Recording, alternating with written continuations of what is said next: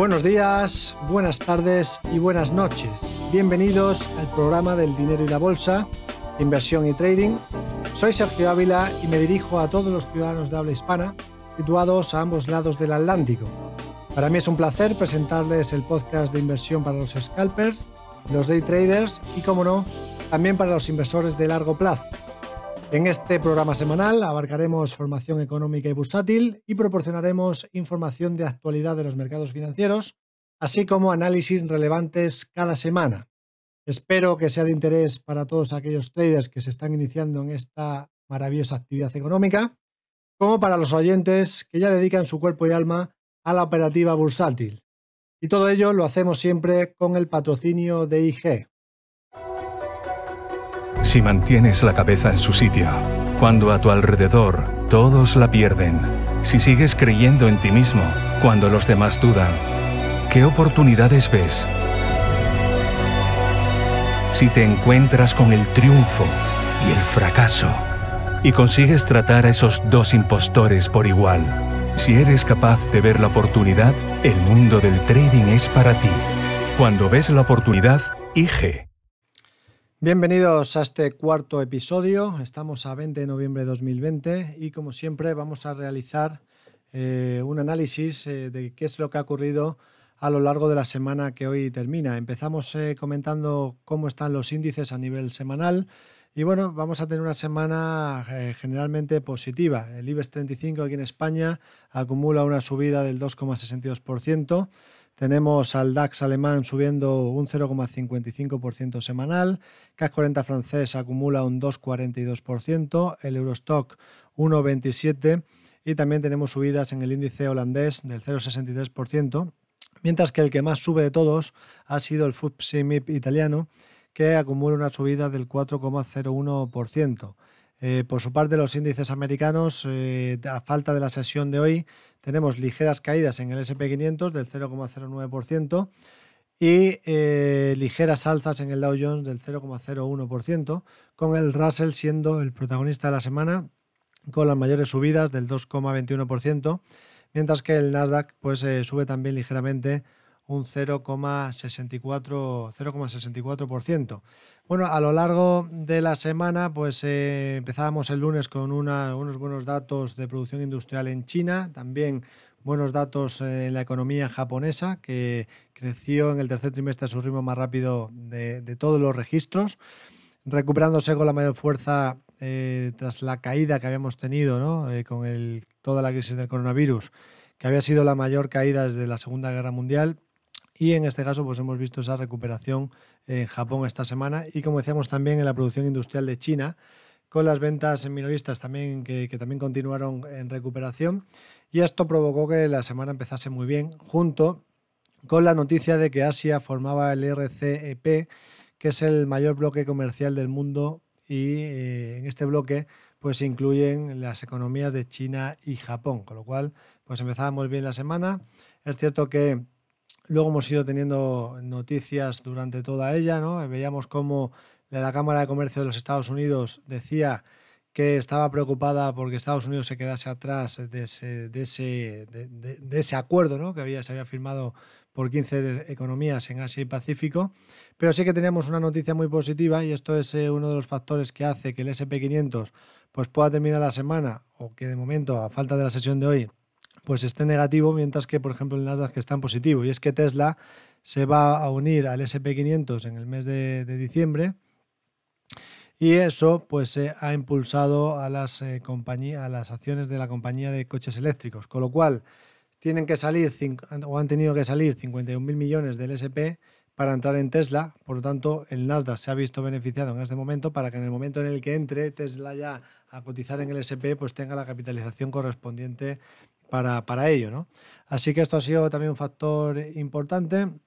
Hemos visto eh, cómo durante la semana pues, las bolsas asiáticas alcanzaban niveles récord. Eh, sobre todo ¿no? porque bueno, pues, eh, habíamos tenido ese optimismo por la vacuna que se ha seguido en cierta manera manteniendo esta semana y por esos sólidos datos que habíamos comentado en cuanto a macro. Es cierto que las exportaciones en Japón el martes extendieron sus caídas en el mes de octubre, pero sí que es cierto que lo hicieron a un ritmo más lento en casi dos años, con lo cual se han visto ayudadas por la mejora de las exportaciones de China y también por el aumento de la demanda de automóviles y otros artículos por parte de Estados Unidos. Eh, con lo cual, bueno, pues estamos viendo cómo Japón en cierta manera sale de su peor eh, crisis, de su peor caída desde la posguerra. Eh, por otro lado, hemos tenido también el tema de las elecciones en Estados Unidos. Por un lado, pues Donald Trump sigue cuestionándose los resultados de las elecciones del 3 de noviembre y en este caso, pues Joe Biden decía que era necesario que hubiese una transición lo más rápida posible para pues, eh, poder tomar medidas frente al coronavirus y que por lo tanto la economía pues, pudiera salir adelante.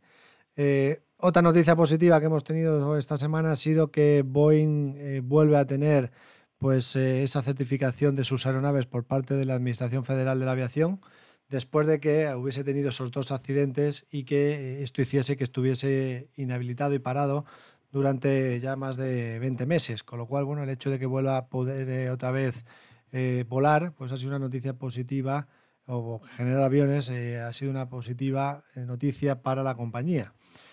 por otro lado, bueno, pues vimos jueves como ya es cierto, ¿no? después de haber generado esos máximos tanto las bolsas asiáticas como estadounidenses y también en Europa, ¿no? había haber visto esa fuerte revalorización pues eh, habíamos visto cómo en cierta manera esa sobrecompra pues había llevado a ciertas ventas durante la semana, ciertas ventas eh, después de generar máximos que evidentemente pues eh, los inversores han estado buscando una excusa. La excusa ha sido el coronavirus y las restricciones que se están viendo en Estados Unidos, pero es cierto que el coronavirus lleva tiempo ya ahí, estando entre nosotros y que también llevamos tiempo teniendo restricciones, con lo cual, bueno, se puede decir que quizás pues estas ventas han venido por una sobrecompra acumulada de los mercados eh, y que por tanto pues eh, eso haya hecho que en cierto respiro se haya tomado, ¿no?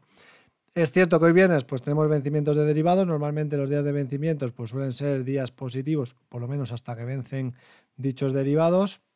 Y bueno, para tener en cuenta en el día de hoy pues hemos visto cómo los precios del consumidor en Japón han caído en octubre a su ritmo eh, anual más rápido en casi una década.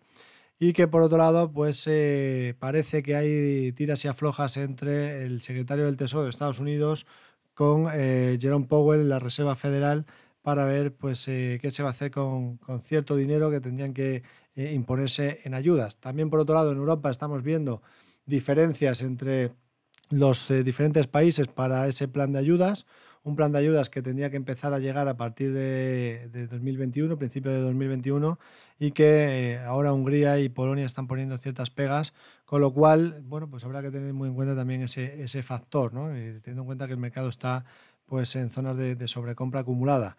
En cuanto al coronavirus, hemos visto también que la Organización Mundial de la Salud ahora ha dicho que recomienda que eh, no utilizar el Remdesivir de Gilead Science, un medicamento pues, que había sido aprobado durante hace, desde hace un mes, mes y medio, y que se estaba ya utilizando en todos los hospitales en Estados Unidos. Con lo cual el hecho de que ahora pues eh, ya no lo recomiende, pues eh, indica que, ahora ya no, pues no hay un medicamento más o menos claro definido para, el coronavirus.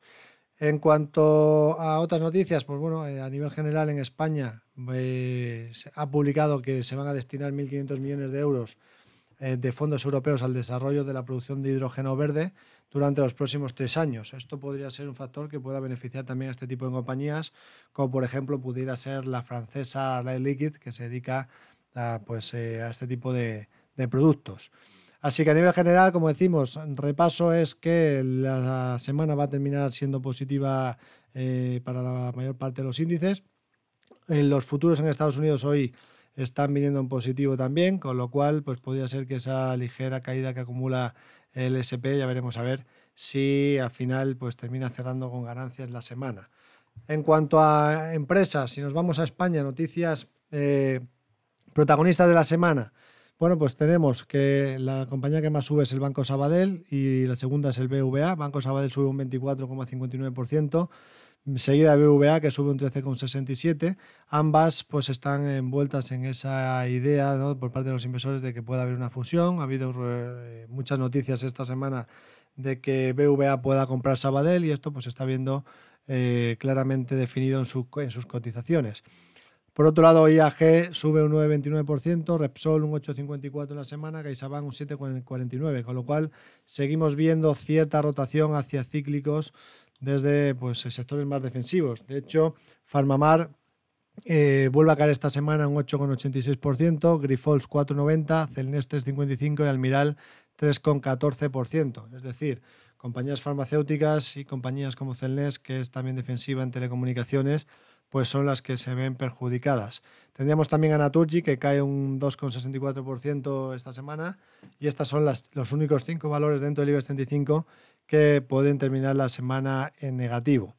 Si nos vamos al mercado continuo, tenemos dentro del IBEX Medium Cap subidas en técnicas reunidas del 20,58%, Mediaset sube un 11,23%, ENCE un 10,03%, Fluidra sube un 7,76%, mientras que los valores más bajistas serían Neynor Homes con una caída del 2,75%, A Plus pierde un 1,23%, Eurofoods pierde 0,54%, Logista un 0,13%. Y luego si nos vamos al IBS Small Cap, tenemos a Prisa con una subida del 30,22%, hay eh, ofertas para comprar eh, al grupo eh, la parte del periódico del país y la parte de la cadena SER, con lo cual esto pues le está eh, afectando de manera muy positiva sus acciones esta semana. Luego tenemos subidas en Tubacés, 19,42% y a 3 Media sube un 14,50%, mientras que los valores más bajistas serían Arima Real Estate con una caída del 5,37%, eh, Solar Pack con una caída del 4,43 y Greenergy con una caída del 4,19, con lo cual también otros valores defensivos en este caso en cuanto a energías renovables que se habían visto muy beneficiadas previamente y que ahora al ver esta rotación pues estamos viendo cierta penalización. Así que esta sería la situación actual eh, en cuanto a lo que hemos tenido durante, durante toda la semana. Noticias corporativas.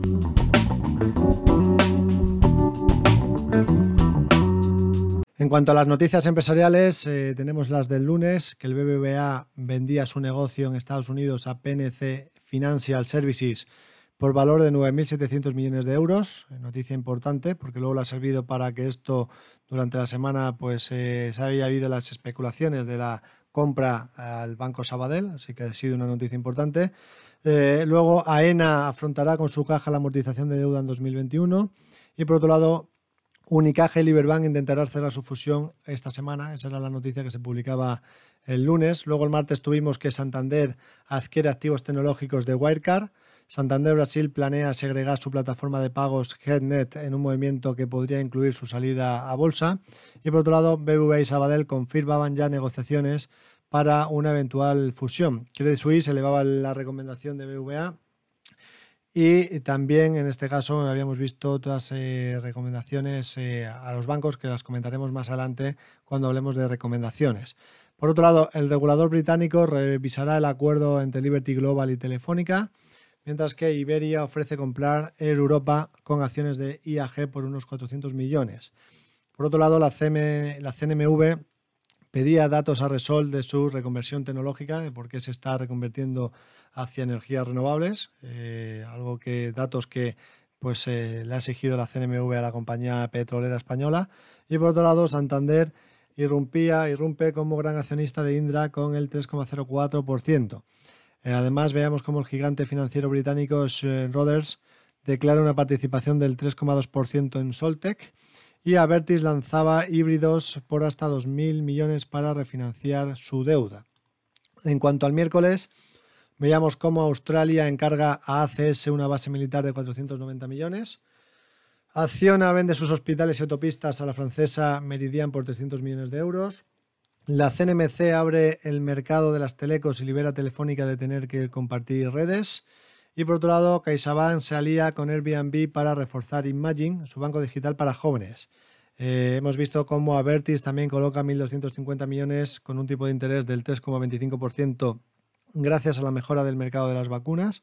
Eh, perdón, gracias a la mejora del, mercado por las vacunas, no de las vacunas, por las vacunas. Y bueno, esto de Avertis pues eh, influye también a ACS. Por otro lado, Deutsche Börse eh, adquirirá una participación del 80% en Institucional eh, Shareholder Services por unos 1.800 millones de dólares. En cuanto a ayer jueves, veíamos cómo el empresario asturiano Blas Herrero lideraba una oferta por la radio y la prensa de, de que comentábamos anteriormente. Por otro lado, Telefónica dispuesta a bajar el 50% de Telsius y dar entrada a nuevos inversores, con lo cual podría bajar eh, su participación en la compañía y de esta manera pues que hubiese más inversores nuevos. Eh, por otro lado, el primer accionista de Fluidra vende un 6,2% por 200 millones de euros y hemos visto que Fluidra pues, ha visto esta semana beneficiada, a pesar de que su primer accionista ha vendido una parte de sus acciones. Por otro lado, Audar Renovables coloca bonos verdes y convertibles por valor de 125 millones de euros, mientras que Globalia y Barceló reciben 235 millones de SEPI para salvar a Conviajes y a Boris. Air Europa plantea recortes salariales tras el rescate y por otro lado tenemos como Endesa y Avertis necesitarán permiso del gobierno para comprar en España. Mientras que hemos tenido también noticias del sector de aeronáutico, Iberia y Airbus buscan 12.000 millones para renovar flota y volar con hidrógeno. Y por otro lado, Panzani, la filial francesa de Eurofoods, despierta el apetito de los inversores. Eh, hemos visto cómo la liga compensará a Telefónica y a 90 operadores eh, con 100 millones por la pandemia, y en este caso pues, eh, se ha visto perjudicado en cierta manera ¿no? con, con toda la pandemia y, el hecho de que no se pudiera jugar la liga al principio. Y luego, por otro lado, hemos visto cómo Indra lanza una última propuesta de 600 despidos y mejora condiciones del ERE. en cuanto a vacunas, Pfizer y BioNTech podrían solicitar la autorización de emergencia en Estados Unidos y en Europa para su vacuna frente al coronavirus el próximo mes, después de que los resultados finales de las pruebas mostrasen que el medicamento obtuvo una tasa de eficacia del 95% y ningún efecto secundario grave. Esto es muy importante. Según han dicho ambos fabricantes, eh, dijeron el miércoles, con lo cual buenas, buena noticia, muy buena noticia, no buena, muy buena. El hecho de que no tenga de momento ningún efecto secundario grave es todavía más importante que incluso la tasa de efectividad. Eh, y por otro lado, Norwegian ha solicitado a un tribunal irlandés que supervise la reestructuración de su enorme deuda para evitar el colapso en medio de la pandemia del coronavirus. Según dijo el miércoles, eh, miembros, dijeron eh, miembros de, la propia aerolínea.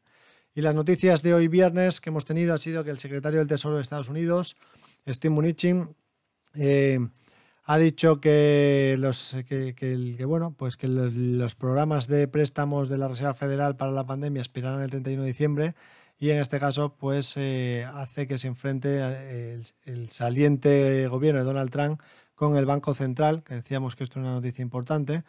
Y en cuanto a noticias de empresas pues hemos visto cómo el consejero delegado de Celnes dice que el grupo estaría interesado en comprar un negocio de torres de Telefónica si se le diera la oportunidad o sea que en este caso, si Telefónica quisiera vender sus torres, pues tendría, encontraría comprador en Celnex. Por otra parte, Unicaja controlará el 59,5% de la fusión con Liberbank, según el preacuerdo al que han llegado ambas entidades. Por otro lado, varios accionistas importantes de Prisa se oponen a la oferta de Blas Herrero de momento. BBVA ya tiene el visto bueno de competencia ante una fusión, eh, una futura fusión con el Banco Sabadell. Y el Sabadell reclama a BBVA 2000, más de 2.500 millones para aceptar la compra. BBVA y Sabadell se dan tres semanas para cerrar la fusión. Por otro lado, Indra acuerda con los sindicatos una reducción de su propuesta inicial de ERE de 1.036 a 580 empleados, mientras que, por otro lado, OHL acuerda con Pagadar y el grupo Villarmir la ampliación del vencimiento de su deuda hasta el 4 de diciembre. Villarmir retiene el 14,6% de OHL después de que los Amodio decidieran no ejecutar la opción de compra eh, de hasta un 9% ante el bajo valor en bolsa. Hemos visto cómo Viscofan pagará un dividendo a cuenta de 1,40 euros por acción el 22 de diciembre, con lo cual amplía claramente su dividendo. Buena noticia en este caso para los accionistas de, de Viscofan. Y por otro lado, la SEPI dividirá en tres Europa y nombrará consejero delegado como parte del rescate de la aerolínea. Eh, por otro lado, también eh, tuvo reunidos, abre otro, otro, ERTE para 382 trabajadores de su filial Products productos tubulares, eh, con lo cual pues va a haber más despido también en el seno de Tubos Reunidos. Y por otro lado, Ryanair no plantea o no planea la compra de más Boeing 737 más por el momento, a pesar de que bueno, pues, eh, Estados Unidos se le está dando el visto bueno. Por, un, por otro lado, hemos visto que la Unión Europea podía pagar más de 10.000 millones de dólares por las vacunas de Pfizer y CuraVac. Importante en este caso para Pfizer y también para eh, perdón, para la empresa eh, que en este caso también está elaborando la vacuna. Y por otro lado, se espera que Airbus y Boeing recurran a la tecnología eléctrica híbrida cuando desarrollen la próxima generación de aviones debido a las limitaciones para mejorar los motores actuales. Así que este es el resumen de las noticias de la semana. Recomendaciones de brokers.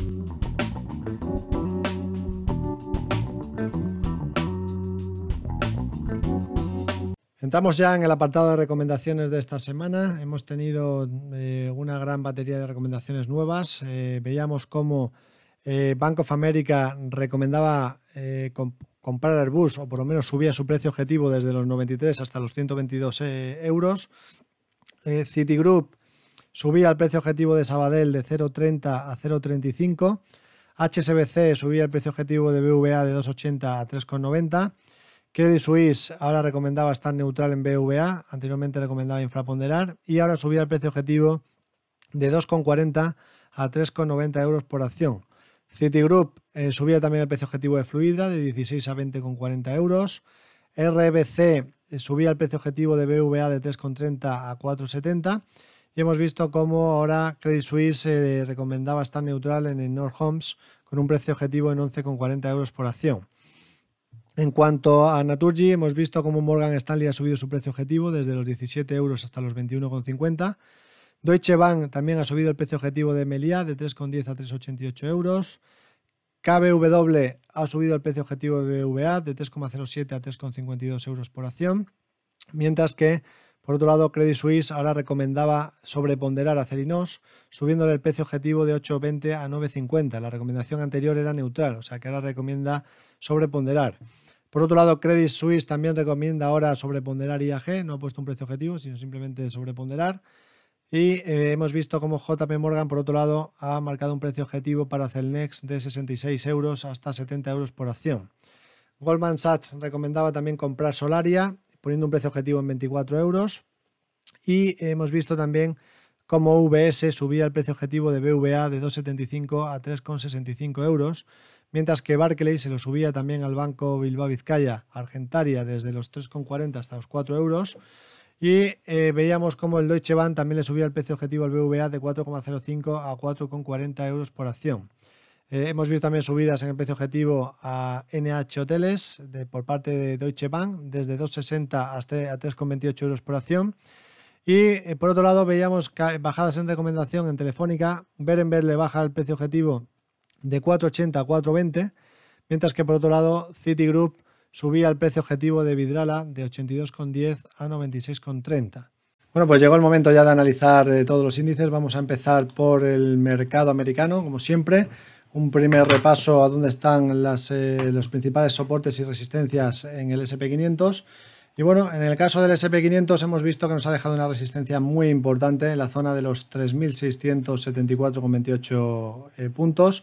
Aquí nos dejó una vela de vuelta eh, clara en el día, eh, marcando una resistencia. Es cierto que bueno, pues tiene activado una figura de, de, rango lateral roto por la parte superior, con un objetivo claro para el medio plazo hacia el entorno de los 3.945 pero bueno, de momento parece que hemos empezado una mini fase correctiva. Tenemos al eh, indicador Momentum dando un cruce con su media, con lo cual, pues ahí podríamos pensar que, quizás pues, podría haber una consolidación o un descanso en la subida. Y bueno, el primer soporte importante a tener en cuenta lo tendríamos en los eh, 3.511,54. También el soporte que nos dejó en el día de ayer, el principal o el más cercano estaría en los 3.545,26. Con lo cual esas serían las zonas a vigilar. En el caso del Nasdaq, bueno, pues eh, nos ha dejado un soporte también en el mínimo de ayer, 11.807,1 y la primera resistencia ahora mismo estaría en los 12.101,7. Eh, Seguimos también estando en una fase de consolidación. No sería extrañar que pudiéramos tener pues en los próximos días cierta lateralización eh, antes de arrancar de nuevo las subidas porque los mercados están claramente, claramente alcistas, ¿no? En el caso del, a ver si encuentro el Dow Jones, eh, que no lo tengo aquí a mano, bueno, vamos a empezar por el Russell. Russell 2000, una resistencia muy importante nos dejó en la zona de los 1818. Aquí parece haber intentado comenzar un proceso correctivo después de dejar esa resistencia, pero bueno, pues sigue habiendo mucha fortaleza intrínseca, ¿no? Ya veremos a ver si este descanso de la subida que se está tomando, pues es simplemente eh, un descanso pequeño o hubiese una corrección un poquito mayor, sería mucho más sano, ¿no? Que hubiese una corrección un poquito mayor, que esta sobrecompra que acumula se despejase y que por tanto pues eh, diese mejores oportunidades de compra. Ojalá sea así porque sería, sería lo, lo ideal, ¿no? Soporte tenemos en los 1752,5 y como decimos resistencia 1818,2. En el caso del Dow Jones eh, nos ha dejado una resistencia en los 30.087, ahí, ha tocado dos veces, con lo cual, eh, bueno, pues eh, es importante esa resistencia por haber tenido dos toques, ¿no? Dos toques, uno el día, el lunes día 9, otro el lunes día 16. Los dos lunes se enfrentó a esa zona y desde ahí encontró ciertas ventas.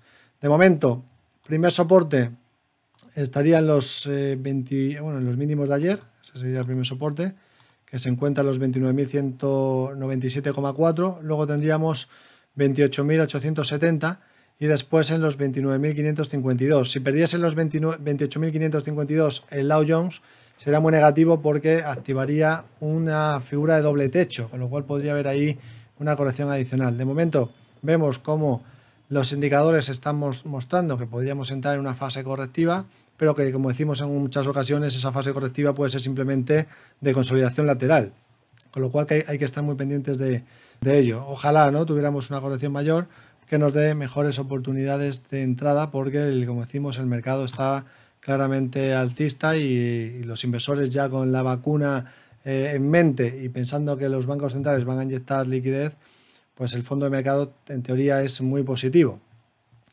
Vamos a irnos a Europa ya. Tenemos en primer lugar el DAX. El DAX eh, soporte en el día de ayer en los mínimos 13.033 puntos. Primera resistencia importante en los 13.298,2. Luego tendríamos resistencia ya en los máximos del día 3 de septiembre en los 13.461,8. Eh, igual, ha dado un cruce negativo el momentum con respecto a su media, lo cual quiere decir que pueda, eh, podemos entrar en una fase correctiva que pudiera ser lateralización. Así que vigilar el soporte de los 13.033, eh, soporte de los 12.932, que sería el siguiente en este caso para el DAX. Si nos vamos al Eurostock 50, bueno, pues también soporte mínimo de ayer, jueves, 3.473, eh, perdón, 3.437,8, resistencia 3.497,8.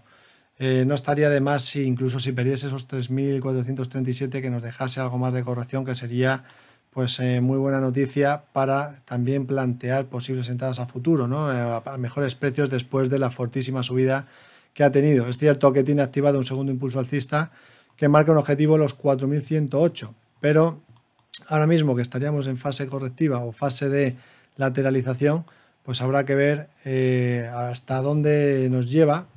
Es cierto que hoy, al haber vencimientos de derivados, pues eh, estamos teniendo fortaleza, subidas, pero eh, aquí la clave está en ver si esta subida que estamos teniendo hoy no, no va a ser suficiente como para superar esos 3.497,8.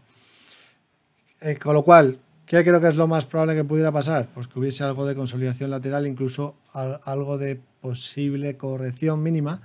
Eh, mientras eh, estemos en esta fase correctiva de los indicadores, sería más para hacer intradía que para hacer swing, que para subirse la tendencia. Y cuando ya nos, dé una, señal positiva en los gráficos diarios, pues ya sí que se podría pensar para entrar en un plazo superior. Eso para el Eurostock. El caso del IBEX 35. Soporte lo tenemos en los mínimos del día eh, del martes, 17 de noviembre, zona 7836, resistencia 8111. Tenemos la misma situación que el resto de los índices, eh, en este caso en Europa. CAC 40 francés, resistencia 5521, el CAC 40 tiene mayor fortaleza que el resto de los índices. Soporte lo tenemos en los 5440,6. Eh, como decimos, hemos entrado en fase técnicamente correctiva que puede ser de lateralización, ya veremos a ver. No estaría de más que perdiese incluso estos mínimos, que dejase ahí un triple techo, que hubiese algo más de corrección incluso eh, que se pudiera venir hasta la zona de los 5.232 para pensar en, subirnos para swing, ¿no? que pudiéramos tener una mejor eh, punto de entrada. De momento, mientras estemos en fase teóricamente correctiva, que como decimos pueda ser lateral, lo mejor es hacer intradía también y esperar a que dé señal en algún momento dado de, cruce alcista ¿no? y que pudiera continuar con este segundo impulso alcista que tiene activado con objetivo de medio a largo plazo hacia el entorno de los 6.181,11 puntos el CAC 40 francés. Índice italiano está rompiendo resistencias hoy también, con lo cual sigue mostrando mucha fortaleza, a pesar de que ha dado un cruce negativo el momentum, pues eh, les está costando corregir a los índices, eh, con lo cual, bueno, pues eh, se nos alejan, ¿no? Es en la zona en la que en la que podamos tener un mejor punto de entrada. Quizás aquí ya lo que estemos viendo es un FOMO, ¿no? Ese miedo a perderse las subidas, pero evidentemente después de fuertes subidas lo normal es que haya algún descanso en algún momento dado. Si no es ahora lo más normal es que sea los próximos días. Eh, está sobrecomprado también, está en zona de sobrecompra en este caso el MIP. Es cierto que eh, en zona de sobrecompra puede ser que los índices puedan estar mucho tiempo y que siga subiendo, pero ya el punto de entrada para swing ahora mismo no es el mejor. Con lo cual, lo ideal sería, después de toda la subida que acumula, ver alguna corrección, quizás pues eh, hacia la zona de los 21.015 o la zona de los 20.560 antes de plantear hacer estrategias de swing. Sin embargo, en intradía pues seguimos eh, teniendo cada día oportunidades y por tanto se pueden ir siguiendo. Siguiente zona de resistencia en el MIP la tendríamos en los 22.199, 22.200, ¿vale? Como niveles a vigilar. Índice de Portugal, también intentando recuperarse, a pesar de haber dado un cruce negativo, pues es muy difícil que haya gente que se ponga corta para swing, eso viendo las cosas que hay por detrás, el fondo que hay por detrás es muy difícil. Con lo cual, bueno, pues quizás esa corrección pudiera ser, como decimos, lateral. Ya veremos a ver si continúa. De momento, resistencias 4.433,4 en el PSI portugués. Soporte en los 4.346,2. Vámonos eh, a índices de otras latitudes. Nos vamos a Brasil. Brasil también mostrando fortaleza. Eh, de hecho, eh, ha vuelto a superar máximos, los 105.650, con lo cual, bueno, pues eh, también cabría esperar a ver alguna corrección en el futuro antes de, posicionarse para swing. No estaría mal, después de haber superado esos máximos, que pudiera haber alguna corrección, quizás hacia la zona de los 102.210, ahí podría ser una zona interesante para pensar en subidas en el más largo plazo. De momento ha dejado una simple resistencia. Tenemos una resistencia en los máximos del día 3 eh, de marzo en los 108.670 eh, y luego tendríamos resistencia también en el hueco bajista que nos dejó justamente el día 26 eh, de febrero. El, más, el, precio de resistencia estaría en los 113.155, con lo cual esos serían los niveles a vigilar para el caso de, de Brasil. Primer soporte 105.500, luego 102.210. Nos vamos a Asia, eh, vamos a China en este caso, pues eh, resistencias nos las dejó en, los máximos del lunes día 9, máximos en este caso en los 16.812 puntos. Parece que también los indicadores técnicos muestran que pudiéramos estar en el comienzo de una corrección o por lo menos una toma de aire en las subidas, eh, un descanso en esas subidas, con lo cual, bueno, pues a ver si corrige algo más que nos dé mejor punto de entrada, pero sería también mercado alcista. Soporte importante en los 15.930 eh, en el índice China 50, en los 15.540 y luego después en los 14.850. Resistencia 16.812,6. En cuanto al índice japonés, bueno, pues también eh, mucha fortaleza, lo que nos estamos mostrando. Eh, hemos tenido tres días de correcciones, pero hoy vuelve a subir el mercado. Hemos salido de la zona de, sobre, de sobrecompra. Lo normal sería ver algo más de corrección, sería por lo menos lo ideal para tener un mejor punto de entrada después de que ya se haya disparado. Eh, soportes, mínimo de ayer en los 25.408 puntos, luego tendríamos otro mínimo en los 24.834 y luego ya nos tendríamos que ir a las resistencias anteriores 23.730. Eh, Resistencia primera 26.219 en el caso del índice de Japón. Para Taiwán, que sería el último que vamos a mirar, bueno, pues también mucha fortaleza. Vemos aquí cómo pues dejó resistencia en la zona de los 13.857. Le está costando corregir a todos los índices, les está costando corregir porque hay esa idea de que van a estar los bancos centrales por detrás y que poco a poco se va a recuperar el mercado y cuesta un poco más. Pero sí que es cierto que bastante sobrecompra, por lo tanto, quizás para swing habría que tener paciencia porque cuando se acumula tanta sobrecompra, lo normal es que en algún momento dado esa sobrecompra se evapore y que nos deje un mejor punto de entrada más cerca de zonas de soportes. Soporte, en este caso, eh, más cercano en el índice Taiwán, en los 13.589 y luego tendríamos los 13.003,2 puntos. Y nos vamos al índice de volatilidad, que vemos que está cayendo, con lo cual si cae el índice de volatilidad quiere decir que es muy probable que el mercado siga eh, fuerte, con lo cual aquí se nos están reduciendo de momento esas posibilidades de que podamos tener eh, cierta corrección, que sería lo ideal. Bueno, pues eh, índice de volatilidad, primer soporte el VIX en los 23.70, resistencias en los 25.40 y luego en los 27 puntos. Así que este es el repaso semanal de los principales índices. Espero que, les pueda servir. Para todos aquellos inversores que quieran elegir su apalancamiento y que quieran también poder controlar bien su riesgo, lo que tenéis son los Turbos 24. Una vez analizados los índices, pues eh, comentaros que tenéis eh, estos Turbos 24. Los Turbos 24.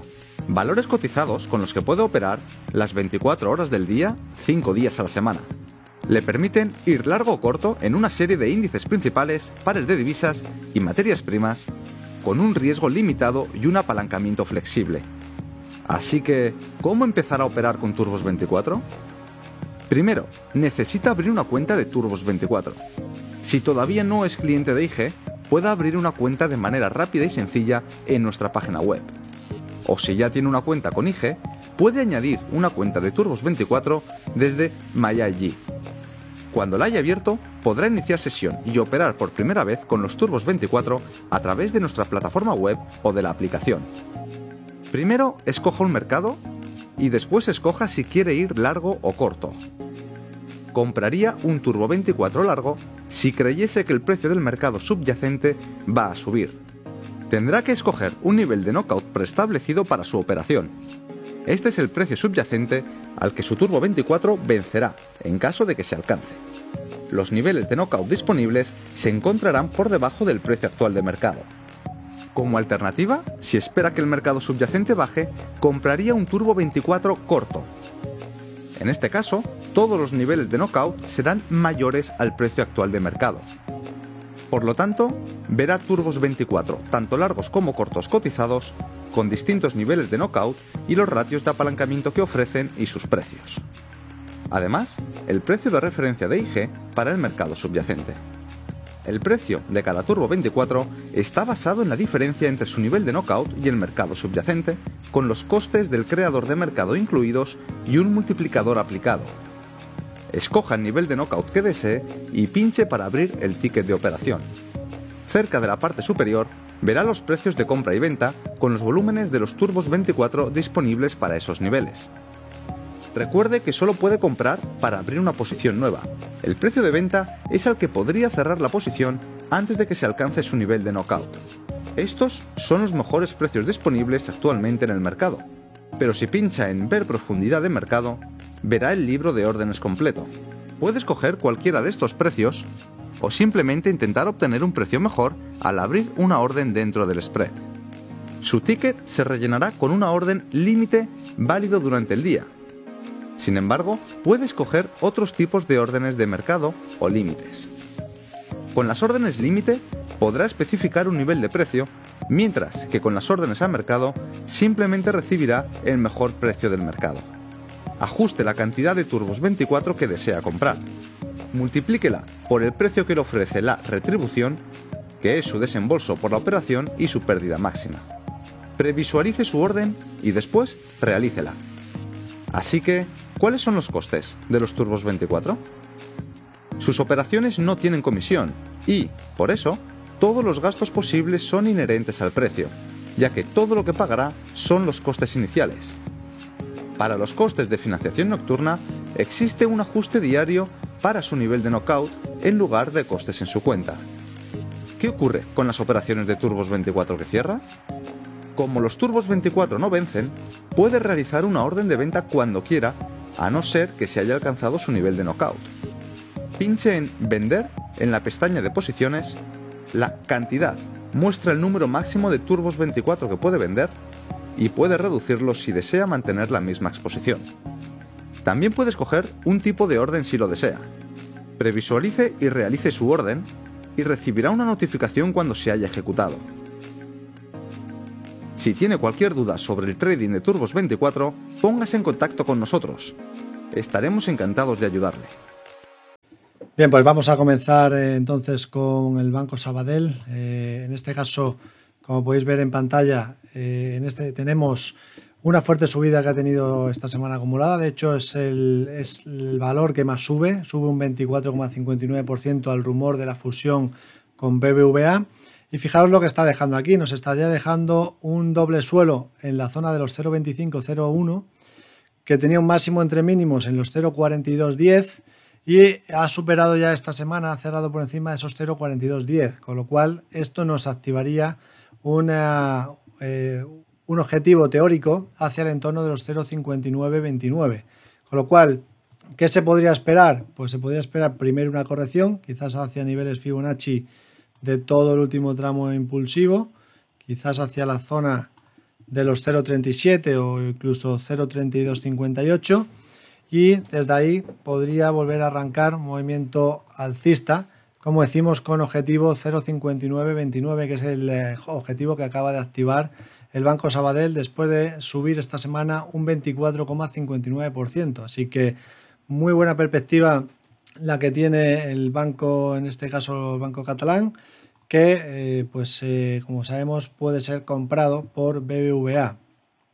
En el caso de BBVA, que es el segundo valor más alcista, que sube un 13,67% esta semana, pues tendríamos la misma situación. Ha superado la primera resistencia importante de los 3,64 euros al superar ese nivel, es cierto que ha dejado una resistencia en los 3,84 y desde aquí, pues quizá lo ideal sería esperar a ver si hay alguna corrección hacia los 3,20 o los 2,81 y a partir de ahí ya veremos a ver si da alguna eh, oportunidad de poder eh, posicionarse en el valor, en este caso, en esta mejoría, en esta rotación que estamos viendo hacia sectores más, eh, más cíclicos, ¿no? Con lo cual, bueno, pues eh, buen aspecto técnico mejorando en cierta manera. No son, los, no son los valores con mejor aspecto técnico del mercado, ni mucho menos, todavía, pero están en un proceso de mejora que pueden, evidentemente, seguir adelante. Sobre todo el caso de Sabadell, ¿no? Con ese doble suelo que tiene activado. Por otro lado, IAG, el tercer valor más alcista de la semana, sube un 9,29%. La semana pasada ya comentábamos que tenía una resistencia en los 1,85-85. Eh, en su momento dejó un doble suelo en el entorno de los 0,97, eh, superó los máximos y eso marcaba un objetivo hacia los 1,45. Evidentemente eso ya lo completó. Y ahora hay que tener en cuenta que todavía tiene muchas resistencias. Tiene una resistencia en los 1,85 y luego en la zona de la media que pasa por los 1,95. Con lo cual hay riesgo de que primero haya una corrección fuerte y luego habría que plantearse la posibilidad de si es capaz de superar la media, que sería lo primero que tendría que hacer antes de plantearnos eh, pensar que, IAG pueda continuar con las subidas. En cuanto al siguiente valor más alcista, en este caso de la semana ha sido Repsol, con una subida del 8,54%. Fijaos que ha dejado resistencia pues, también en esa zona, en, el entorno de los 8 euros, un poquito más arriba. Los marco justamente para que lo podamos ver. Resistencia 8,03 euros. ¿De acuerdo? 8,03 euros eh, y ahora pues eh, los indicadores técnicos muestran que podría haber algún proceso correctivo, que no estaría de más para plantear que luego en el futuro pues el sol pueda seguir subiendo. Con lo cual, primera resistencia 8,03, si hubiese una corrección hacia el 38,2 que pasaría por los 6,89, a partir de ahí quizás pudiera ser buen momento para plantear que efectivamente Resol se, empieza a recuperar y que pueda ser eh, una oportunidad de, plantear rotar hacia este tipo de valores. ¿no? Pero en el momento ahora mismo ya estaría muy sobrecomprado, hay que tener cuidado porque puede venir alguna corrección en el corto plazo. Nos vamos a los valores más bajistas de la semana. En este caso hemos tenido a Farmamar que cae a pesar cae un 8,86% a pesar de los buenos resultados que ha publicado, mucho mejor de lo esperado. Y bueno, de momento, primer soporte nos lo deja los 90,20, siguiente soporte, y este es el que no podría perder, 77,25. Mientras no pierda los 77,25, este seguirá estando en tendencia alcista, a pesar de que en su momento pues, nos dio un aviso claro de que podían venir correcciones, ¿no? con esta vela que nos dejó el día 16 de octubre con un máximo en los 147.80 que se giró desde esos máximos en el día y terminó cerrando muy lejos de esos máximos. ¿no? Nos dejó una vela con larga mecha superior. Así que 90,20 primer soporte, siguiente soporte importante 77.25. Eh, veremos a ver si a partir de aquí pues se reestructura y vuelve a tratar de rebotar desde esta zona. Pero como decimos, está viendo esa rotación desde sectores más defensivos hacia más cíclicos y aquí se ve un poco perjudicado Farmamar, al igual que se ha visto perjudicado esta semana Grifols, que ya comentábamos la semana pasada que eh, bueno, pues eh, todavía podría haber riesgo de mayores, de mayores caídas. De hecho, eh, aquí vemos una directriz en gráfico semanal que se perdió esta semana ha dejado una envolvente bajista. Vela envolvente bajista suele ser una vela negativa, con lo cual lo más probable sería que podamos seguir viendo correcciones en los próximos días. Además, en gráfico diario estamos viendo un cruce del momentum con respecto de su media a la baja. Así que precaución, la media de largo plazo sigue siendo bajista. Eh, no es descartable que pudiera haber alguna corrección adicional en Grifols después de haber perdido esta semana 4,90%. Tercer valor que más cae, Tendríamos a Celnex Telecom que se ha dejado un 3.55. Es cierto que bueno, pues está apoyándose en la media. Eso es un soporte. El soporte estaría a los 49.20 y es un valor alcista a largo plazo. Eh, con lo cual, bueno, pues podría tener aquí una especie de triángulo expansivo que pudiera estar, que pudiera estar dejando. Ya veremos a ver por dónde termina a romper. Pero bueno, parece que lo más probable es que aguante ese soporte de los 42.20 y que a partir de aquí pues, pudiera haber alguna mejoría en, en Celnex. ¿no? Eh, tampoco sería quizás el mejor momento para entrar ahora mismo, eh, pero sí que podría ser perfectamente un mantener. Nos vamos al IBEX, eh, Medium Cap. Vamos a empezar por las que más suben. Técnicas reunidas, que la ponemos aquí en pantalla para que se pueda ver. Bueno, pues Técnicas Reunidas sube esta semana un 20,03%. Hemos visto que Resol también ha subido esta semana compañías del sector relacionado con eh, las materias primas, con el petróleo, pues eh, se han visto beneficiadas desde que se anunció el tema de la vacuna. Pero bueno, aquí yo diría que todavía sigue siendo un valor bastante bajista, que tiene primera resistencia a los 9,90, luego tendrá resistencia a los 10,88 y luego los 11,78. Con lo cual, cuidado porque eh, es un valor que todavía es bajista y que no ha superado ninguna resistencia importante. Y además, pues ya acumularía una fuerte subida lo más normal sería pues ver alguna, alguna corrección previa antes de ver si vuelve a intentar subir, pero no sería un valor que a mí me gustase. Técnicas reunidas a pesar de la subida que ha tenido esta semana tan importante. Siguiente valor que más sube, Mediaset, 10,93% esta semana y aquí sí que me, me, gusta lo que está dejando. Primero un doble, un doble suelo confirmado ya, ha superado el máximo entre mínimos que, tiene, que tenía los 3,71 euros con lo cual esto activaría una teórica hipotética figura o un objetivo hacia el entorno de los 4,76. Es cierto que ahora ya estamos muy sobrecomprados, con lo cual sería conveniente esperar a ver si hay alguna corrección previa. Eh, niveles a los que podría corregir, en este caso, pues eh, marcamos los 3.42 o los 3.13, 3.13, 3.14. Si se para ahí y empieza a arrancar, pues sería eh, una buena idea para trading de pensando en esos 4,76. Eh, y además eh, hay que tener en cuenta que si superase después los 3,98, que sería la siguiente resistencia, activaría eh, una figura por triple suelo, con lo cual todavía se podría extender incluso más el movimiento hacia la parte superior. Vamos a poner exactamente el rectángulo hacia el entorno de los 5,35. Eh, o sea que buena mejoría, buen aspecto y nos está dejando una figura de suelo bastante importante, Mediaset Tele5, después de una subida de esta semana del 10,93%. Nos vamos al siguiente que es ENCE. ENCE sube esta semana alrededor del 9,95%. Bueno, ha dejado una resistencia importante en los 2,999, los 3 euros, y esa sería la primera resistencia que tendría que batir.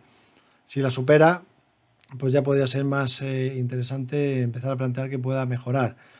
Luego tendría una resistencia muy importante, los 2,80 y 2,20, perdón, 3,28. Si supera esos 3,28 activaría incluso un doble suelo, que no sería del todo de los más fiables del mundo, pero, pero estaría ahí, podría ser válida.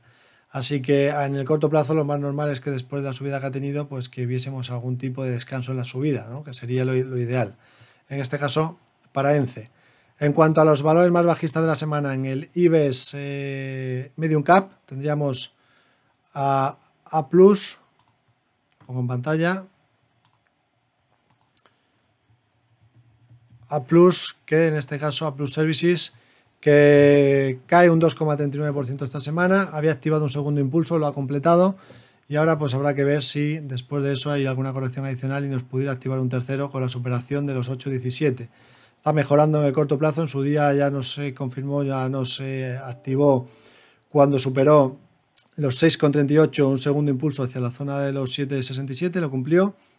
Luego ha tenido una especie de canal bajista, que en este caso, en este momento, ha superado al alza, con lo cual también podríamos pensar que quizás eh, pudiéramos tener recorrido por ruptura de canal. Con lo cual, bueno, pues parece que mejora también en el corto plazo, pero no, estaría, no sería, sería interesante ver alguna corrección adicional antes de plantear que, pudiera ser momento de entrada. Tampoco es el de los valores más fuertes del mercado, pero sí que está mejorando en el corto plazo para, trading. Luego, siguiente valor sería Neynor. Neynor Homes. Esta semana pierde un 87. Bueno, pues simplemente en su día nos dejó un doble suelo, lo confirmó y ahora pues ha tenido una eh, fase correctiva. Ya veremos a ver si es para formar un primer impulso. De momento para, eh, se ha parado en el 38.2, se puede ser una zona, zona de soporte, los 9.48. Tendríamos que ver eh, que vuelva a superar a la media y que vuelva a superar tanto la media de 200 como en este caso la de 30. Con lo cual no sería uno de los valores que más me gustan este, en este, para esta semana, para vigilar. Eurofoods, aquí en este caso sí le echamos un vistazo a Eurofoods. Cae un 0,54% esta semana, sigue en esa fase correctiva que comentábamos la semana pasada Mientras no pierda este soporte, seguirá teniendo un segundo impulso alcista activado hasta la zona de los 21.60, pero es cierto que en el corto plazo pues, le ha venido mal la situación, ha venido corrección, ya veremos a ver si a partir de aquí, con este soporte que nos ha dejado los 17.93, comenzase a mejorar. sería muy importante que volviese a, eh, recuperar la, la media. Nos vamos al IBEX Small Cap y en este caso nos vamos a ir a las que más suben, que sería Prisa, en primera instancia, promotora de informaciones SA, que en este caso está siendo objeto de una posible OPA, eh, una posible OPA de, de, parte de su negocio, como sería pues el país y, la cadena SER. Y bueno, aquí en su momento dejó una consolidación, ruptura de rango, objetivo cumplido 0,84 y está, sigue en fase de, de mejora, recuperación ha subido mucho, igual digo lo mismo, sería conveniente ver quizás una corrección fuerte antes de plantear la idea, mínima idea de poder subirse aquí en este caso a, prisa. Por otro lado, Tubacés sube esta semana un 21,65%, ha roto al alza una especie de cuña eh, descendente, con lo cual eso es positivo.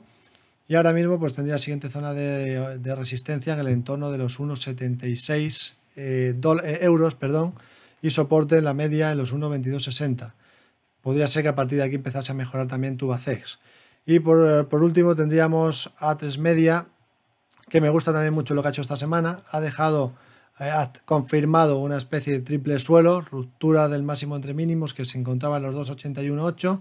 Al superar ese nivel, marcaría un objetivo teórico potencial hacia el entorno de los 351 siempre hablamos de objetivos teóricos porque al final, bueno, pues puede ser que se cumplan o no, ¿no? Al final, eh, teóricamente esto nos dice, el análisis técnico, cuál es lo, más probable, pero no quiere decir que se vaya a tener por qué cumplir. Con lo cual hay que aquí, en este caso, cuando tenemos estas, tipas, estas típicas figuras, lo que tenemos que hacer es gestionar bien el riesgo si, si quisiéramos entrar. Ahora bien, está bastante sobrecomprado, no sería, sería conveniente ver alguna corrección, quizás hacia los 281 que era la resistencia anterior, que actúe como soporte para luego pues, eh, plantear que se pueda ir hacia, esos 351, que sería el objetivo teórico por ese triple suelo. Eh, comenzamos eh, a comentar cuáles son, han sido los resultados empresariales de la semana. Empezamos por los del lunes en Estados Unidos. JD.com tuvo un beneficio por acción de 3,42 dólares cuando se esperaban 2,69 y unos ingresos de 174,21 billones cuando se esperaban 169,89. Con lo cual la compañía china cotizada en Estados Unidos por eh, la parte ADR pues eh, tuvo unos resultados muy por encima de lo esperado. También tuvimos resultados de Baidu, Beneficio por acción 20,35 dólares cuando se esperaban 13,01, 28,23 billones cuando se esperaban 27,49 billones. En cuanto a Palo Alto Networks, tuvo unos eh, beneficios de 1,62 dólares cuando se esperaban 1,33 y 946 millones cuando se esperaban 921,68, con lo cual superó tanto beneficio eh, por acción como eh, en ese sentido los ingresos, ¿no? ingresos esperados. En cuanto a los del martes, bueno, tuvimos los de Walmart con un beneficio por acción de 1,34 dólares cuando se esperaba 1,18 superando beneficios. Ingresos 134,7 billones cuando se esperaban 132,01. En cuanto a Home Depot, eh, ingresos 33,54 eh, billones cuando se esperaban 31,73. Beneficio por acción 3,18 dólares cuando se esperaban 3,04. Tuvimos también resultados de NIO, NIO ADR, la China que en este caso pues hace competencia a Tesla, que ahora pues está en, boca ¿no? de todos los inversores, en la mente de todos los inversores. Bueno, pues eh, tuvo unas pérdidas de 98 centavos de dólar cuando se esperaban unas pérdidas de 1,23 dólares y tuvo unos ingresos por encima de lo esperado. Ingresos de 4,53 eh, billones cuando se esperaban 4,37 billones. También tuvimos eh, resultados de Imperial Brands, increíbles resultados, se esperaba un beneficio por acción de 1,86 dólares y tuvo 254,40 dólares. Eh, ingresos esperaban 5.355 millones y tuvo 32.560 millones, con lo cual eh, importantísimos resultados de Imperial Brands.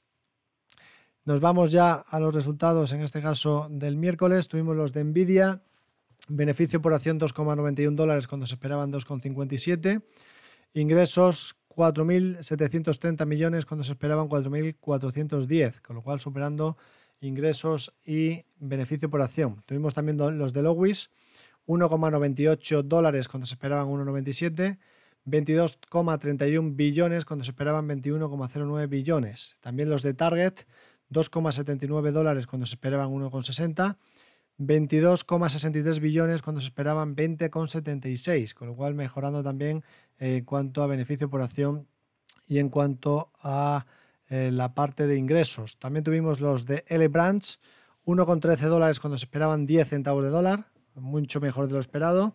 3,06 billones de ingresos cuando se esperaban 2,66.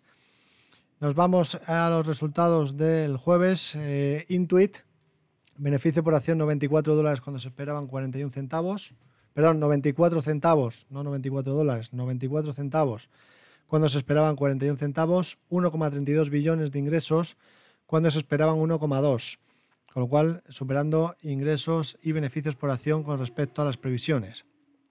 También tuvimos resultados de NetEasy, 5,35 dólares por acción cuando se esperaban 3,43 eh, ingresos 18,66 billones cuando se esperaban 18,15 billones. También los de Workday, 0,86 dólares cuando se esperaban 0,67 dólares. 1,11 billones cuando se esperaban 1,09 billones en cuanto a ingresos. También resultados de Ross Stores, 1,02 dólares cuando se esperaban 60 centavos de dólar, 3,75 billones de ingresos cuando se esperaban 3,42 billones. Vamos a seguir comentando más eh, los de hoy viernes. Hoy tendremos los de Prudential Public ADR.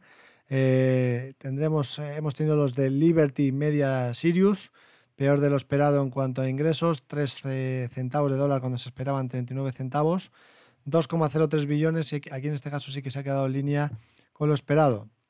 Por comentar que tendremos los de TDA Ameritrade, Hyundai Motor, Trip.com, eh, por decir alguno más eh, interesantes, pues los de LG Display, que ya los ha publicado menos 0,56 dólares, una pérdida de 0,56 dólares por acción cuando se esperaban 2 centavos de dólar de, pérdida. Eh, y ha tenido 6,73 billones cuando se esperaban 5,92 billones de ingresos. Así que LG superó en este caso los ingresos, pero eh, ha tenido más pérdidas de las esperadas.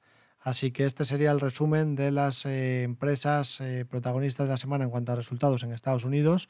Nos vamos a ir a Europa. Es, cierto que en Estados Unidos ha habido muchas más, pero evidentemente no podemos comentar todos por, porque nos extenderíamos mucho en el tiempo. Comentamos los de Europa. Dentro de Europa nos vamos a venir solamente a España y tenemos Merlin Properties, 9 céntimos de euros cuando se esperaban 11 céntimos.